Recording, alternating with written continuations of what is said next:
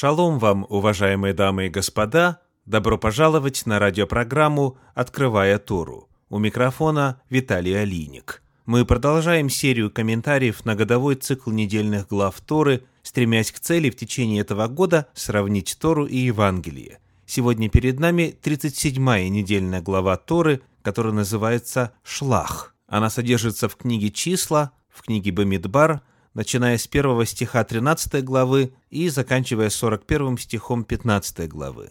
Книга числа 13.1-15.41. Она называется «Шлах» по первому значимому слову. Книга Бамидбар, 13 глава, 2 стих говорит «Пошли от себя людей, чтобы они высмотрели землю ханаанскую, которую я даю сынам Израилевым. По одному человеку от колена отцов их пошлите, главных из них». Слово «пошли» в оригинале «шлах». Одна из ярких личностей нашей недельной главы Торы – это человек по имени Халев. Прочитаем первые шесть стихов 13 главы книги «Числа». «И сказал Господь Моисею, говоря, «Пошли от себя людей, чтобы они высмотрели землю ханаанскую, которую я даю сынам Израилевым. По одному человеку от колена отцов их пошлите, главных из них, и послал их Моисей из пустыни Фаран по повелению Господню, и все они мужи главные у сынов Израилевых. Вот имена их. Из колена Рувимова Самуа, сын Закхуров, из колена Симеонова Сафат, сын Хариев, из колена Иудина Халев, сын Иефониин.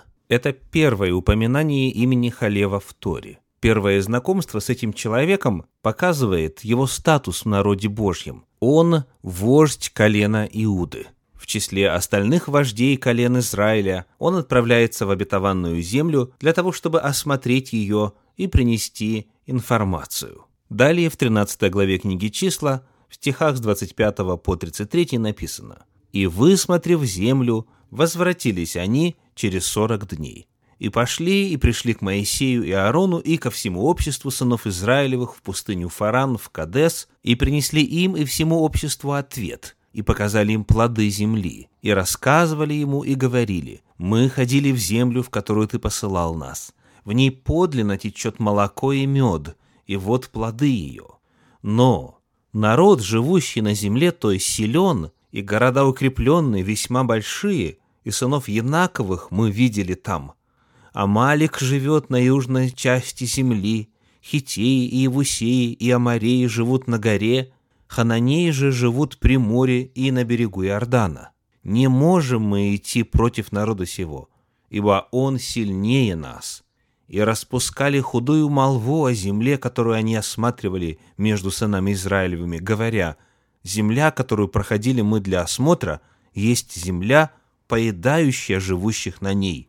И весь народ, который видели мы среди ее, люди великорослые, там видели мы и исполинов, сынов Янаковых, от исполинского рода, и мы были в глазах наших пред ними, как саранча. Такими же были мы и в глазах их. На фоне этой негативной информации и преувеличений, и даже лжи звучат слова Халева, 30 стих 13 главы книги «Числа», книги Бамидбар. Но Халев успокаивал народ перед Моисеем, говоря – пойдем и завладеем ею, потому что мы можем одолеть ее.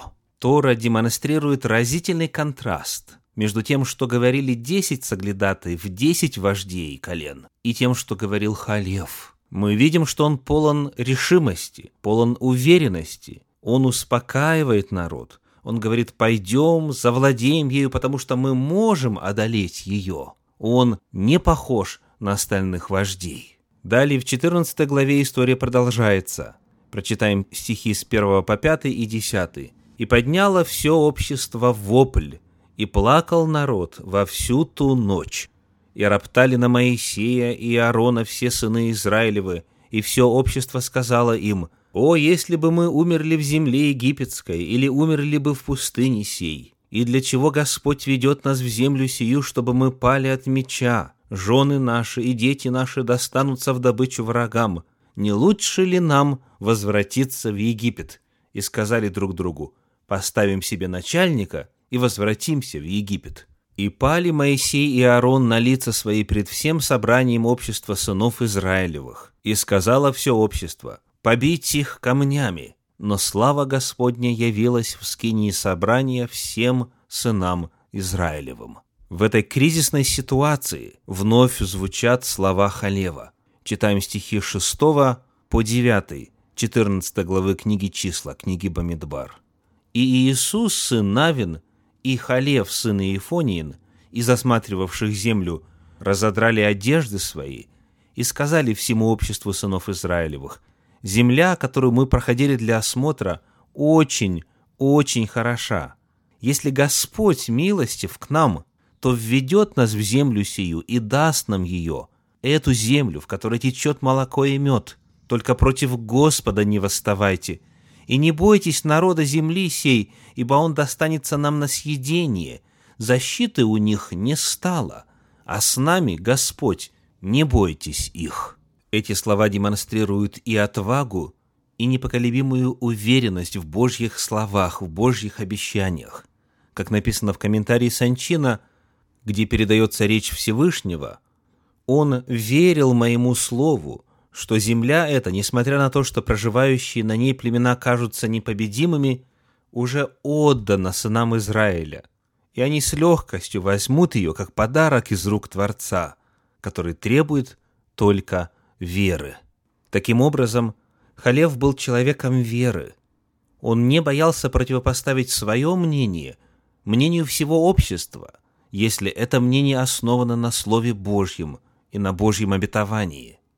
В результате звучит Божье определение. Книга числа, 14 глава, стихи с 21 по 24. «Но жив я, и славы Господней полна земля.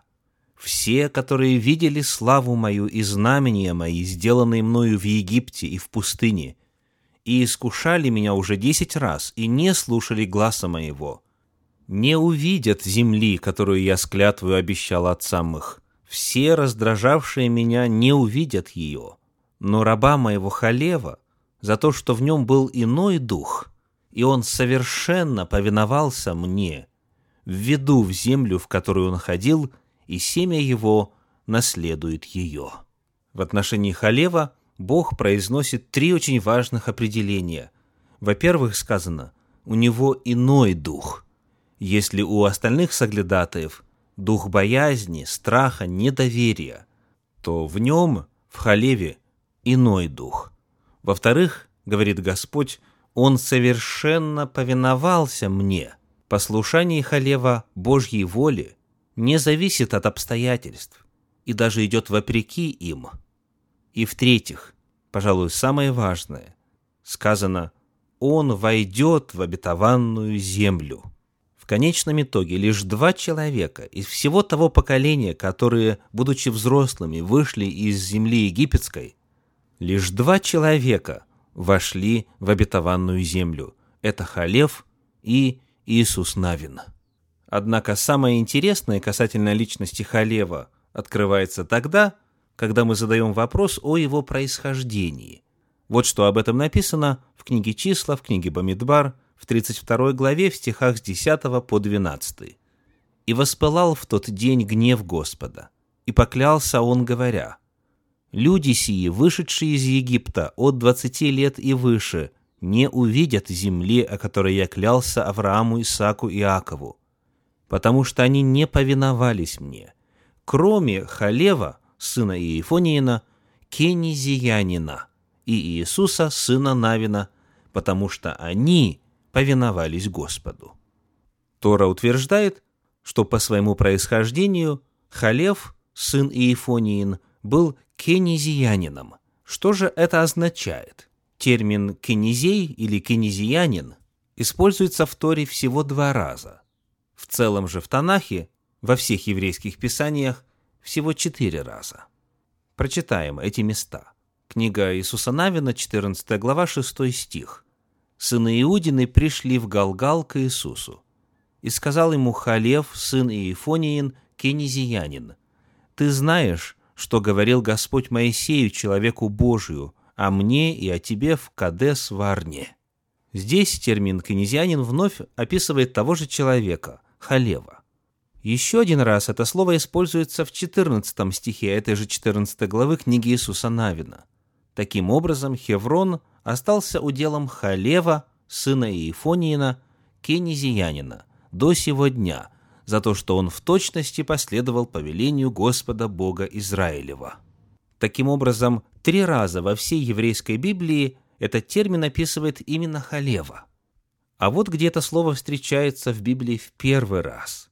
Книга Бытие, книга Берешит, 15 глава, стихи с 18 по 21. «В тот день заключил Господь завет с Авраамом, сказав, «Потомству твоему даю я землю сию, от реки Египетской до великой реки, реки Ефрата, Кинеев, Кенезеев, Кедманеев, Хитеев, Ферезеев, Рефаимов, Амареев, Хананеев, Гергесеев и Иевусеев. Оказывается, термин «кенезиянин» описывает один из языческих народов, землю которых Бог обещал потомкам Авраама. Эти народы, согласно традиционному представлению, были обречены на гибель, ибо Израиль должен был завоевать их территорию и поселиться на ней. Однако, оказывается, Халев был представителем одного из таких народов. Он был кинезеем по происхождению. Священное Писание открывает, что Халев, язычник по происхождению, представитель одного из ханаанских народов, стал частью народа израильского. Более того, он стал вождем одного из главных колен в израильском народе, вождем колена Иуды, Иуды. Он проявил веру в исполнении Божьих обетований об овладении Ханааном. Он проявил послушание, мужество и стойкость в отстаивании Божьей воли, и в конечном итоге из поколения исхода в обетованную землю вошли один еврей, Иисус Навин, и один кенезей, Халев. Лейтмотив этой истории очень хорошо отражен в апостольских писаниях. Книга «Деяния апостолов», 10 глава, стихи 34 и 35. Петр отверз уста и сказал, «Истинно познаю, что Бог нелицеприятен, но во всяком народе, боящийся Его и поступающий по правде, приятен Ему. Все народы на земле – это Божьи дети. Всем открыт доступ к Богу в равном отношении. Какому бы народу ни принадлежали вы, да благословит Всевышний вас и ваши семьи. Поздравляю с наступающей субботой. Шаббат шалом.